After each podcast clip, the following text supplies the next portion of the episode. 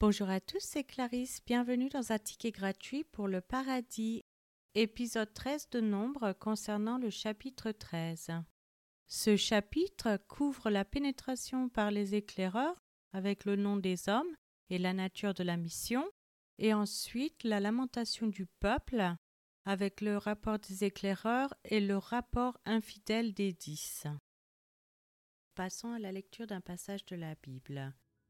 Nombre chapitre 13 L'Éternel parla à Moïse et dit Envoie des hommes pour explorer le pays de Canaan que je donne aux enfants d'Israël. Tu enverras un homme de chacune des tribus de leur père, tous seront des principaux d'entre eux. Moïse les envoya du désert de Paran, d'après l'ordre de l'Éternel, tous ces hommes étaient chefs des enfants d'Israël. Voici leurs noms. Pour la tribu de Ruben, Shamua fils de Zakur. Pour la tribu de Siméon, Shaphas fils de Hori. Pour la tribu de Juda, Caleb fils de Jephuné. Pour la tribu d'Issachar, Jigal fils de Joseph. Pour la tribu d'Éphraïm, Osée fils de Nun. Pour la tribu de Benjamin, Palsi fils de Raphu. Pour la tribu de Zabulon, Gadiel fils de Sodi. Pour la tribu de Joseph, la tribu de Manassé, Gadi fils de Suzi. Pour la tribu de Dan, Amiel fils de Gemali. Pour la tribu d'Asser, Césur fils de Michaël. Pour la tribu de Nephtali, Nashbi, fils de Vofsi. Pour la tribu de Gad, Gehuel, fils de Maki. Tels sont les noms des hommes que Moïse envoya pour explorer le pays. Moïse donna à Osée, fils de Nun, le nom de Josué. Moïse les envoya pour explorer le pays de Canaan. Il leur dit, Montez ici par le midi et vous monterez sur la montagne. Vous verrez le pays, ce qu'il est, et le peuple qui l'habite, s'il est fort ou faible, s'il est en petit ou en grand nombre. Ce qu'est le pays où il habite, s'il est bon ou mauvais, ce que sont les villes où il habite, si elles sont ouvertes ou fortifiées, ce qu'est le terrain, s'il est gras ou maigre, s'il y a des arbres ou s'il n'y en a point. Ayez bon courage et prenez des fruits du pays.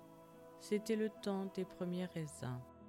Ils montèrent et ils explorèrent le pays depuis le désert de Tsin jusqu'à Rehob sur le chemin de Hamas.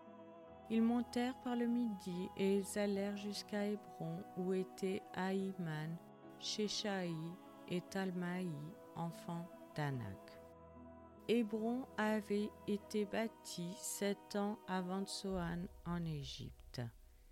Ils arrivèrent jusqu'à la vallée d'Eshkol, où ils coupèrent une branche de vigne avec une grappe de raisin qu'ils portèrent à deux au moyen d'une perche. Ils prirent aussi des grenades et des figues.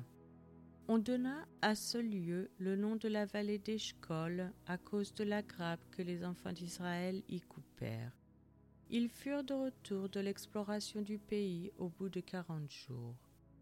À leur arrivée, ils se rendirent auprès de Moïse et d'Aaron et de toute l'assemblée des enfants d'Israël à Kadès dans le désert de Paran.